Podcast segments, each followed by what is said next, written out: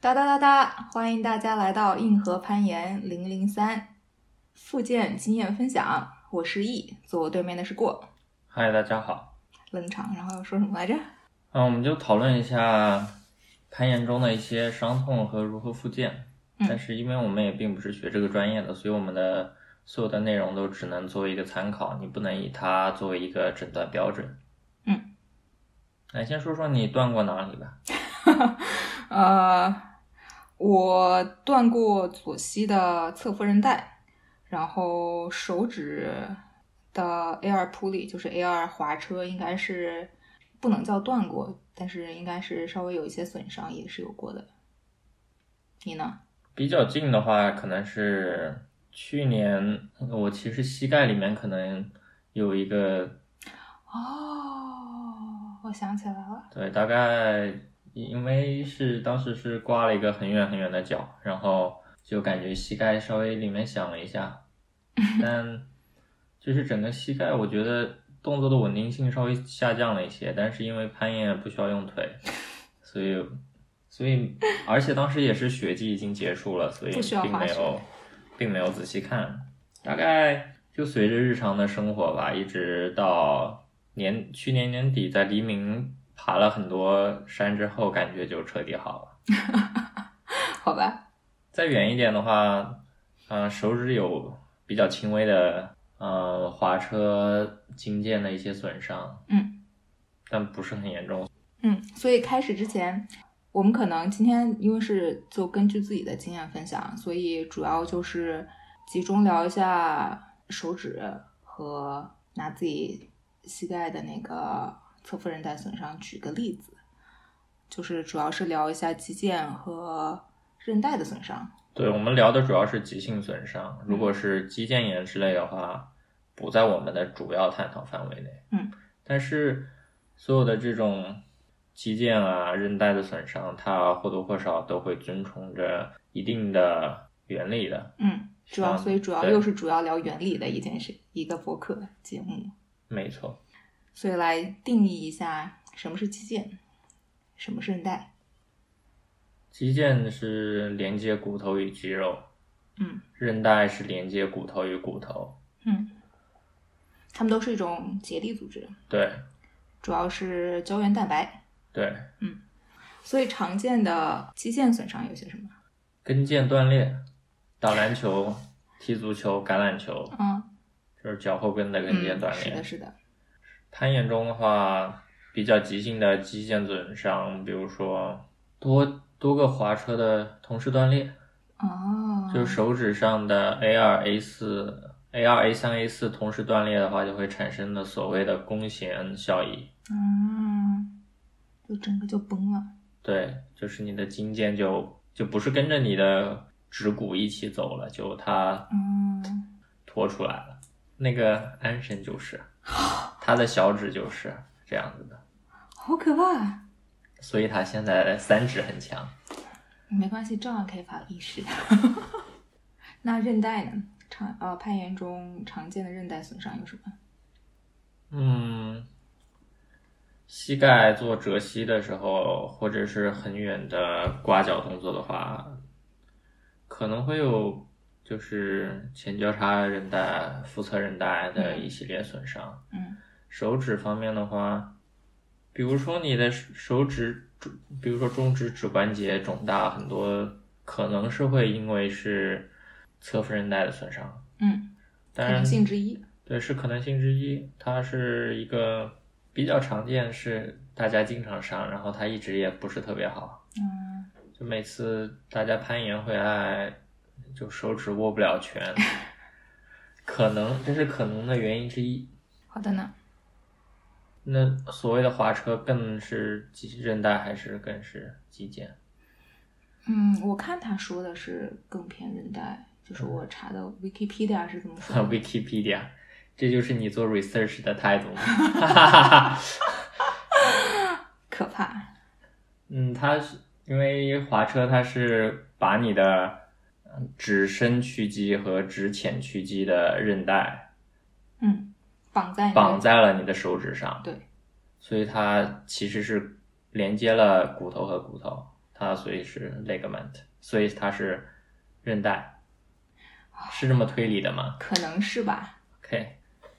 因为它们本身就比较类似嘛，嗯，我们在讨论中不会特别特别区分。对，那就很多很多研友，就比如说受伤，感觉手指痛，感觉哪里崩掉了，然后回家修，修了一个月嗯，回来啪发现还是疼，嗯，这有一些什么可能的原因吗？这有很多不一样的原因可能导致这件事情。就首先在我们收集到的资料里面，觉得只是完全的休息，不做任何事情，对于肌腱和韧带的恢复，呃，其实并不是那么有用的。然后主要可能有两大方面原因。第一个是刚才说过，肌腱和韧带都是由胶原蛋白组成的，但是在肌腱和韧带里面的胶原蛋白分子，它的排列其实是有一定呃取向性的，所以它长得其实你可以类比成我们攀岩用的绳子，胶原蛋白分子就像是那个绳子里面一根一根小的纤维，然后它在按同一个方向排列以后被拧在一起，就会可以在这个方变成可以在一个方向上成立非常多的绳子。拿呃肌腱和韧带里面的胶原蛋白对比我们平常说的皮肤里面的胶原蛋白的话，皮肤里面的胶原蛋白就更像是渔网状的，就是它的纤维是各个不同方向排列的，所以它它的这个拉伸是可以呃在一定程度上向各个方向，但是它的整整体的强度就没有那么高。那么现在当你肌腱或者是韧带受到损伤之后，你想要让它恢复以前的强度，等同于说你想让你新产生的这些胶原蛋白按照以前同样的方向排列，那么你就需要给你的身体释放出这个信息，因为你浑身上下几乎所有的胶原蛋白都是由就是成纤维细胞，这同样的一种细胞，就是在你身体的各个部位分泌胶原蛋白，它需要得到一些信号才能知道它所分泌的胶原蛋白的结构有什么不一样的地方。所以说，在我们的筋腱和韧带里面，呃，如果你经常给它施加一定的刺激的话，它可以促进成纤维细胞分首先分泌更多的胶原蛋白，其次就是把这些胶原蛋白按照同一同一个方向给排列起来。在这种情况下，如果你只是就坐在家里休息的话，啊、很大可能性是这些成纤维细胞会首先跑到你这个患处，然后不停的分泌胶原蛋白，但是这些胶原蛋白啊、就是不太具有取向性，然后它就只是它的目的只是把这个破损的地方给补起来，在补起来之后，因为它没有取向性，所以它是你整个这个系统或者是这个绳子中间的一个最脆弱的地方。那么你可能在之后的攀爬过程中，依旧会觉得手指没有那么的强，或者是哪怕你觉得它已它比较强了，在之后如果做一些比较极限的运动的话，诶，极限的动作的话，这个地方断裂的风险还是会相对其他的地方更加高一些的。然后第二点是说疼痛，我想问你有什么要补充的吗？有，嗯，我补充一两点吧。嗯，首先，它你是否要开始复健，这是一个你需要有专业人员指导的。就是比如说你多个滑车同时断裂，你的嗯手指就是有那种所谓的弓弦效应了，嗯。这是一种比较严重的损伤，你需要去拍一个片，去问一下医生。嗯。而且就是相对来说，越轻微的损伤，你可以越及时的进行复健，在它消肿之后。嗯。但是更严重的一些的话，你可能会考虑先把它固定住，嗯。就是在一定时间之后，再从低强度的高强度进行复健。还有就是你的手指，就是比如说你手指受伤了，然后你在家休息，它确实也会恢复，它恢复的程度就是你日常用手指的程度。对。那我们来说说所谓的疼痛管理吧，就是越修越疼。对，或者是越休就休息了很久，发现下一次做这个动作还是会感到疼痛。嗯，所以这首先就要说疼痛是什么东西啊？我也很难以定义它是一个什么东西。我们我觉得第一件事情是要你要承认疼痛这件事情的存在，就它不是不是你臆想出来的一件事情。然后疼痛并不是一个恒定的值，特别是在受伤的前后，疼痛疼痛的阀值会发生变化。对，所以就是在你呃。没有受伤过的前提下，比如说你抓了一个非常小的点，觉得手指有些疼，这其实是你的身体在给你发出警告，告诉你你快要达到你的极限范围了。在达到就是相当于是告诉你你现在受伤的风险相对来说比较高。对，但同时也要也要注意，它这个信号就不一定你每次受伤前它都会提示你。对，所以这个就是一种。可以解读的信号，但是这种信号你不能把它当做一个非常确定的信息。嗯，因为主要是你身体在不同状态，比如说疲惫或者是脱水的情况下，它就更容易受伤。然后此时它可能对你的身体来说，它还没有达到平常，它会提醒你要用疼痛来提醒你这个阈值。但是在你这个特定的状态下，你可能已经要伤到你自己了。但是整体来说，就是如果你没有在这个部位没有受到过损伤，然后在做某些动作的时候感受到了疼痛，呃，那么你可能需要稍微调整一下动作，或者是降低一下强度，呃，谨慎一点，不要在这个危险的边缘继续试探。没错。然后在第二个，就是如果第二个方面是，如果你比如说手指某个手指受过损伤。然后休息了之后，觉得哎，我应该差不多好了。结果发现他爬一些动作，抓一些点还是非常疼痛。当然，一方面有可能是因为他没有完全恢复，另外一方面也是有可能因为你的疼痛阈值下降了。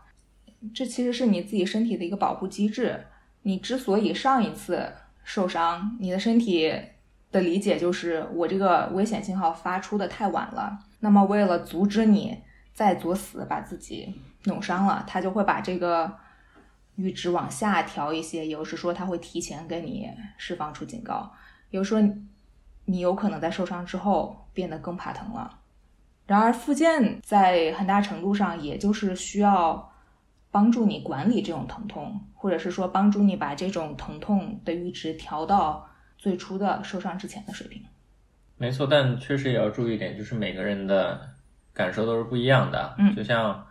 你可能比较能吃辣，但我吃不了辣。就有些人比较极限，有些人比较保守，所以可能保守的人需要会可以去多承受一点疼痛，因为因为他本身感受到的疼痛就是他对于疼痛更敏感。如果更极限一点的人，他可能会觉得我的疼痛量表一到十，这是我的一，但这个一对可能对一些更敏感的人已经是五了，有可能，有可能。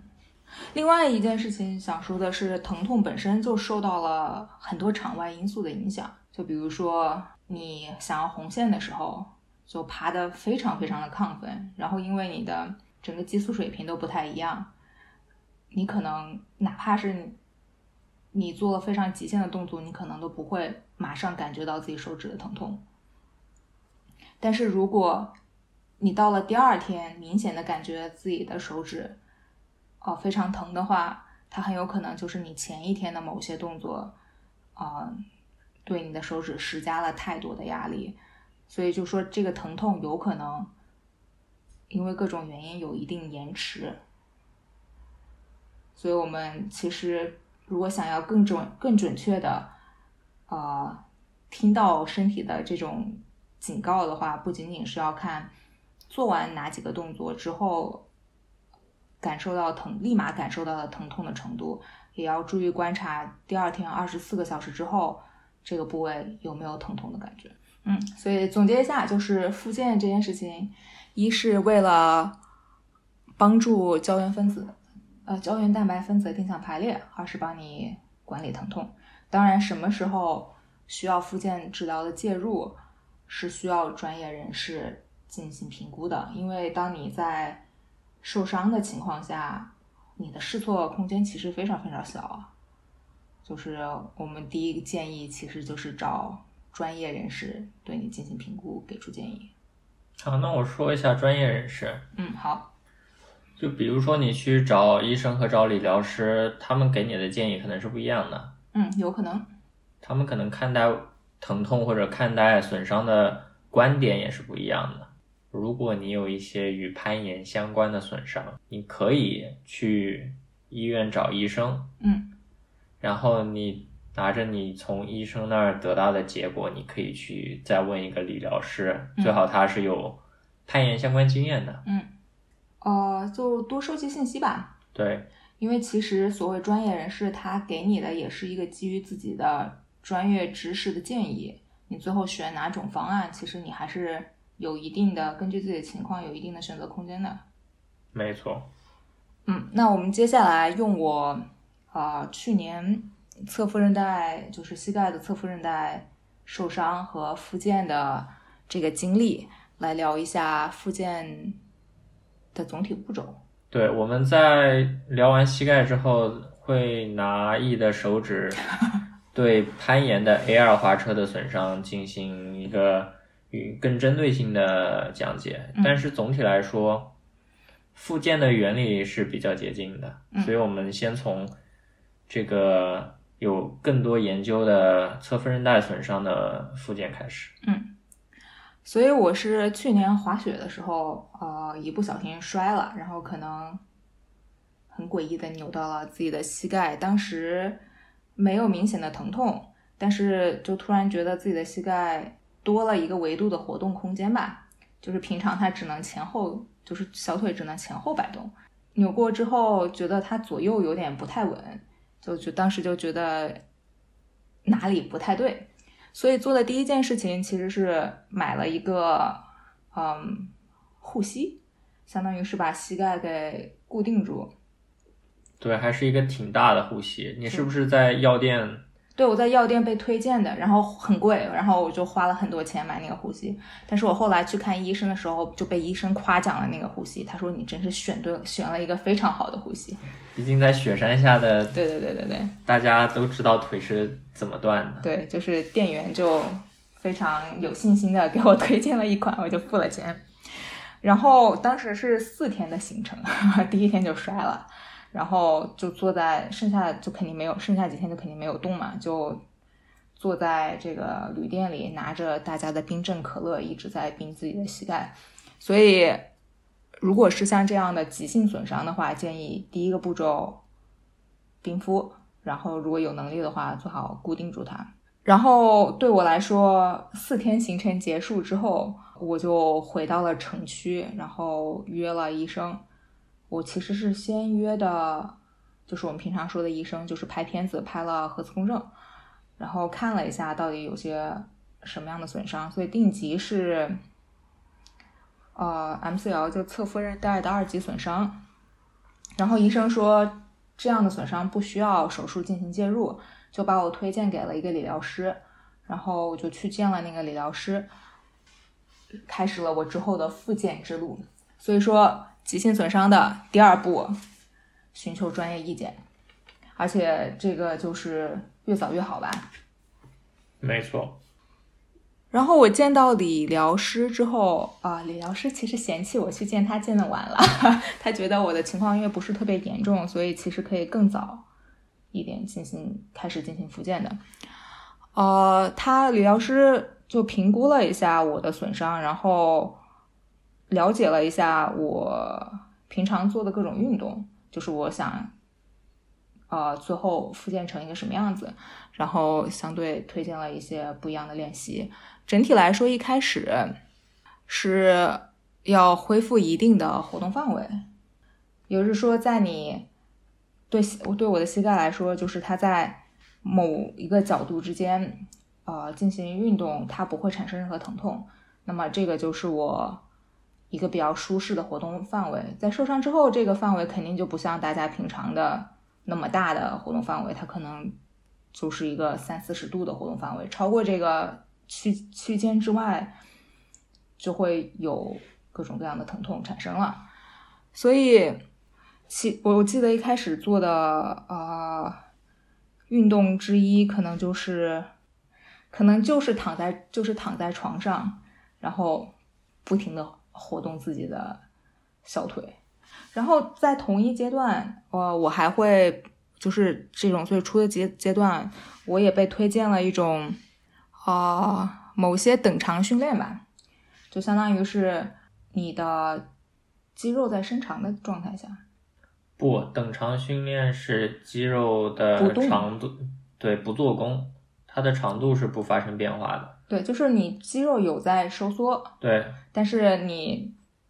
并没有在动。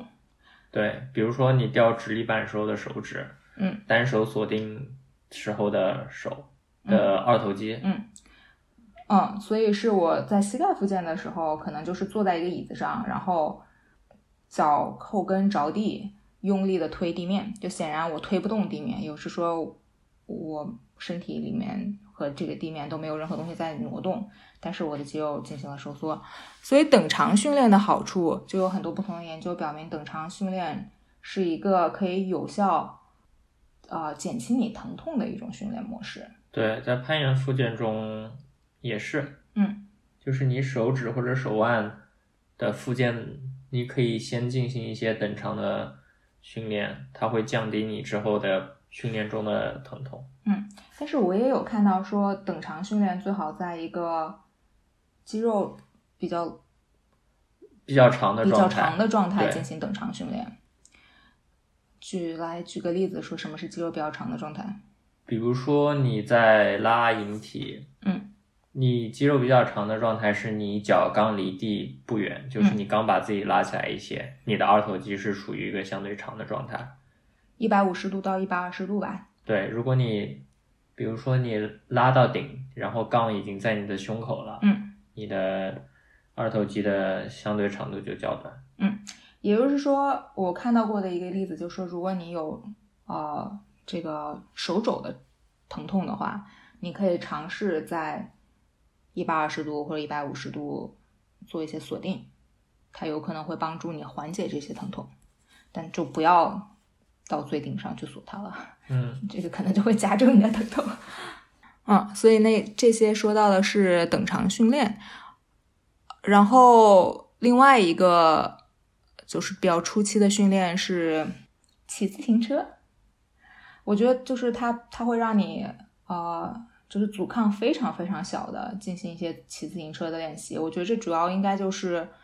帮助加速你的血液循环，嗯，特别是在你患处的血液循环，因为毕竟你要修复一些组织的时候，需要很，你总是需要一些 building block，就是需要一些一些材料，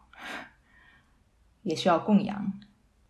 嗯，然后在初期的这些复健完成之后，理疗师会推荐我循序渐进的，就是加大我呃复健练习的难度。它就是通过啊、增加我的活动范围，以及增加我做某些动作的负重，来达到这种增增大强度的目的。就比如说，我一开始做一些半程的自重深蹲，就只能做上半程，因为我只有那么大的活动范围。可能过一两周，他啊、评估以后觉得我可以做一个更完整的深蹲，然后再过一两周或者是更长时间之后，他会给我一些重量，让我做一些负重深蹲，就大概是这样的一个意思。然后在这个阶段结束以后，我其实基本上就觉得自己恢复的差不多了，然后他就理疗师这个时候就给了我一些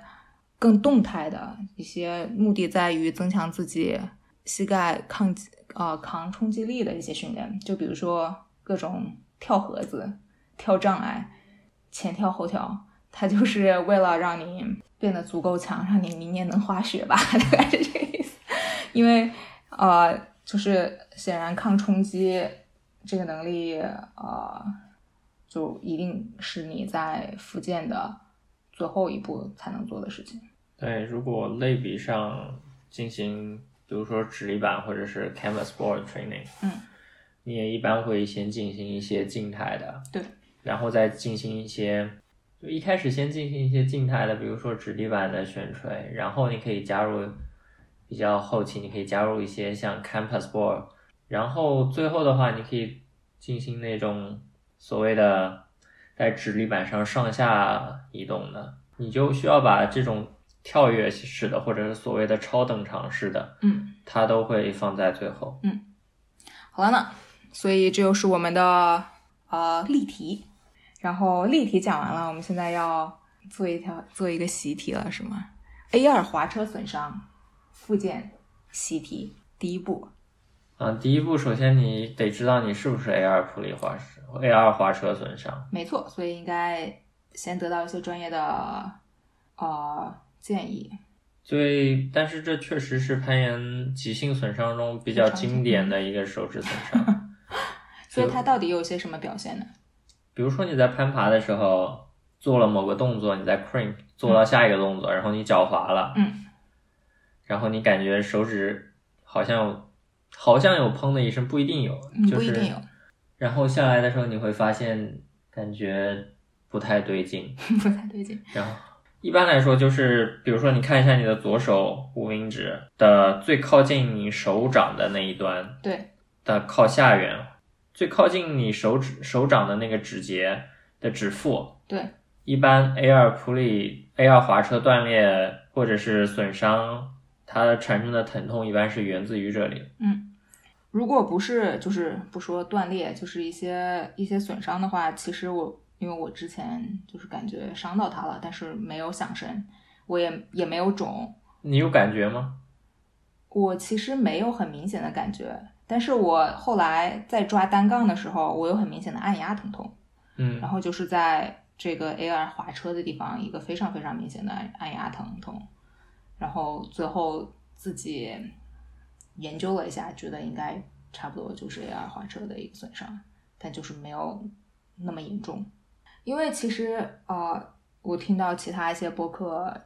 就是找一些理攀岩的理疗师来聊这件问题的时候，他们说，其实他们那些客户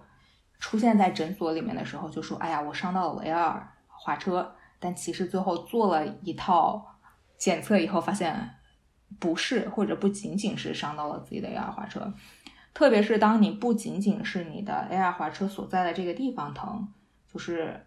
除了它，还有比如说手腕或者是更上游的一些部位发生疼痛的时候，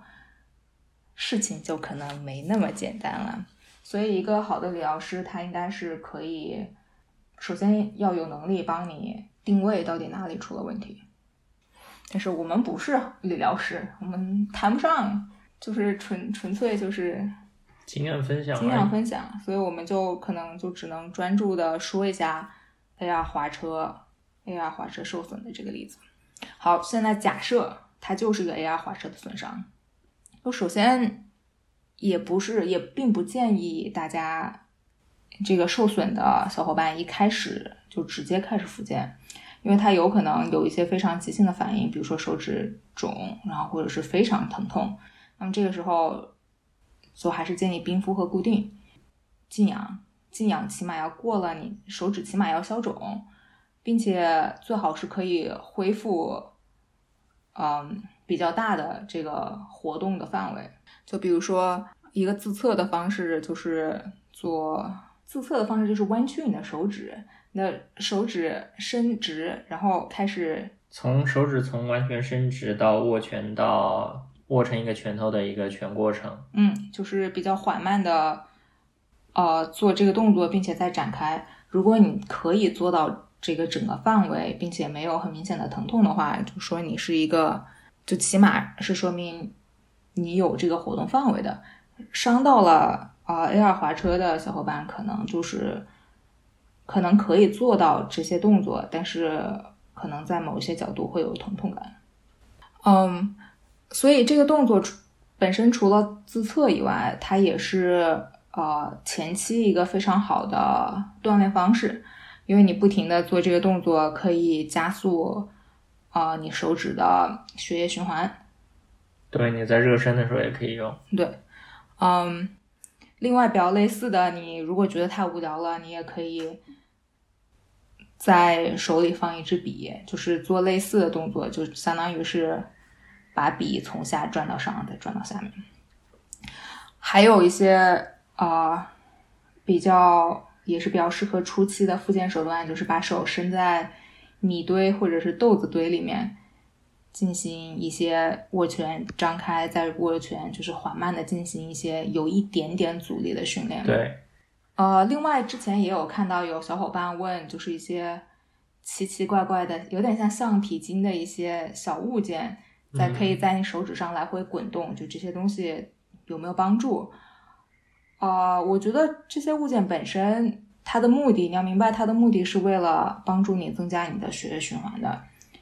所以，如果你是你需要增加你的血液循环，你是完全可以把它加入到你的这个复健套餐里面的。但是，我觉得可能光做这么一件事情是达不到大部分人想要达到的目的的。嗯。然后，如果你就是这些。这些上面提到的这些复健手段对你来说都已经太容易了的话，就就有可能迪士尼手指损伤没有那么严重，啊，那么你可以尝试利用直立板进行下一步的复健训练，就进行我们在上一期节目里面聊到的非悬垂悬吊，嗯。我自己尝试过两种不一样的方式。第一种方式是正常的把直立板挂在头顶的某一个地方，然后在脚下放了一个体重秤，然后先称出自己的重量，然后把手指搭在直立板一个合适的点上，因为你在附件嘛，你可以选择比较大的点，然后向下拉这个直立板，然后边拉边观察自己站在的那个。体重体重秤上面的读数，我当时的目标就是什么样什么样是一个合适的强度呢？我当时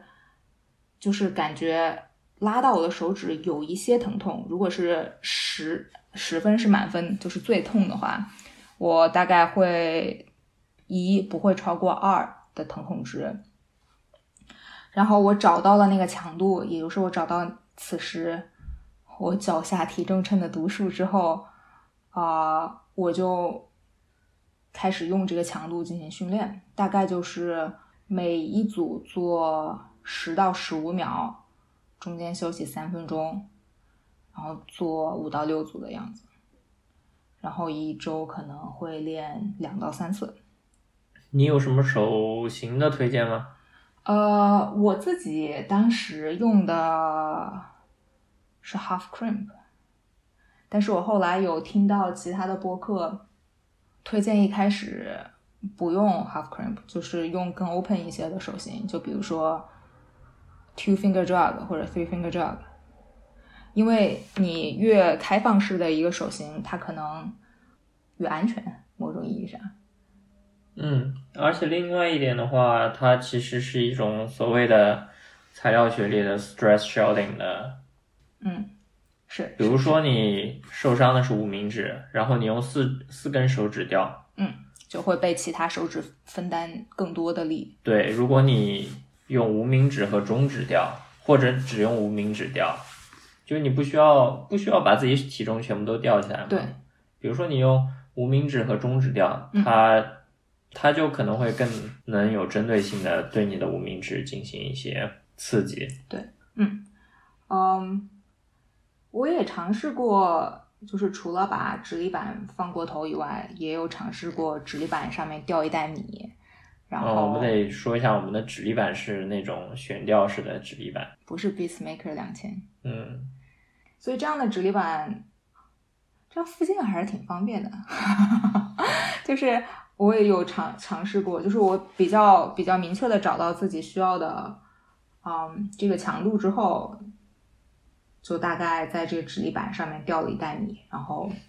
拎着它，找一个合适的点，就用自己受伤的这个手拎着它。同样的，也是大概十到十五秒，组间休息三分钟，做五到六组。嗯，所以说，呃，这个强度就真的只能根据每个人自己的呃身体条件进行改变吧。所以找到这个强度，就一般是只能大部分时候是要用你的痛感来作为指标的。所以除了我刚才说的，我在复健的时候，这有点反直觉，就是我复健的时候其实想让它有一点疼的。嗯就我除了是要找这个能让我感觉到一在十十分的评分体系里面是一分的这种疼痛的强度之外，我也注意就是在第二天二十四个小时之后，我应该是完全不感觉到疼痛的，以及在我每一组做完指力板以后的一到两分钟之内，我也不应该感觉到任何疼痛。我其实应该是手指一离开指力板，我就不会疼了。就是这个原则应该是你在一到两分钟之内消失，就可能是可以接受的，并且二十四小时之内之后不应该再感觉到疼痛。嗯嗯，大家如果没有太多经验的话，建议还是谨慎一点比较好。嗯我觉得我犯的另外一个错误是在复健的过程中，有一段时间啊，我一边复健一边开始爬墙了，就是去严管爬，就是在那么唯一的几个星期我们还能爬塑料的时候，呃，进行了一些严管的攀爬。然后我觉得，因为我们这边都是报时管嘛，然后它就是虽然我自己平常很小心。但是报时这件事情整体上是没有指力板的可控性强的，所以偶尔就会觉得我在攀爬当中手指会有些疼。当然我就做就不会再做那个动作，但是其实最好是攀爬当程中过程中就不要觉得手指疼，其实才是一个更好的量。对，其实我个人的经验其实也是，我之前的食左手食指的 AR 滑车有比较轻微的损伤吧，嗯，但我基本上也是，我可能先休了一周，之后就开始慢慢恢复掉指力板，嗯，我基本上是。我去，如果去严管的话，我会先掉指力板，就是更更偏向于复健一样。嗯，在掉完指力板之后，我还是会爬，我会把我的食指完全给缠住是吗？完全缠住，因为因为是食指，所以你攀岩还挺容易，就可以不用食指。嗯，我爬的时候我就不用这根手指，当我复健的时候我会嗯嗯用它。嗯，我觉得这样可能就比较合适。嗯，所以我现在感觉已经恢复的差不多了，就是，呃，在指力板上掉来说，肯定没有受伤之前强，可能也恢复了百分之八十吧。我觉得我现在就可能应该起码加入一些之前聊到过的，就上一期聊到过的密度悬垂，呃，因为它的密度悬垂的好处就是长时间的。比较长时间的悬吊，就大概三十秒到四十五秒的样子。然后在这个这么长的时间里面，你的肌腱或者是你的肌腱和韧带里面的每一个胶，就是大部分百分之九十以上的胶原蛋白分子形成的这些纤维都会被拉伸到。嗯，如果你只是永远都在做这种十秒、十到十五秒的悬垂的话，当你恢复到一定程度，比如说恢复到百分之八十的时候，这本来就只是你的百分之八十的强度。那么我有你的手指有可能就只用它健康的那一部分去承受这部分的重量。对，就是把它放在宏观角度来说，就是你更强的手指会帮你更弱的手指分摊。对，我就听到过一个比喻，还蛮形象的，就是河里面的石，河流河流里面的石头，就是如果你石头在那个位置是你受伤的。这个啊比较弱的地方的时候，就是水流就像就绕过它流流了过去，所以我觉得我现在既然已经恢复了，我自我感觉恢复了百分之八十，我就应该加一些这种长时间的密度悬垂在里面。嗯，没错。然后再聊一下，呃，手指附件里面的注意事项，就一个是我们刚才提到的。如果你又在附件又在严管攀爬的话，就千万要注意，在严管的时候要稍微谨慎一些。嗯，就不要在你攀爬的时候再次伤到自己的手指。另外，我复健的时候建议大家做好热身，特别是因为你已经受伤了，嗯，你希望你不想伤伤上加伤，而且你希望有更多的血液在你的患处流动，然后帮助加速你的复健过程。也就是说，你附件掉直立板的时候，显然是不需要缠胶带的，因为它在一定程度上有可能会限制你的血液流动。没错，我一般也就那段时间手指有一点伤，也是我掉直立板的时候是不会缠胶带的。嗯包括之后，我觉得我已经恢复到百分之九十五以上了。嗯，我掉直立板的时候还是不会缠胶带，但我爬的时候有可能会。嗯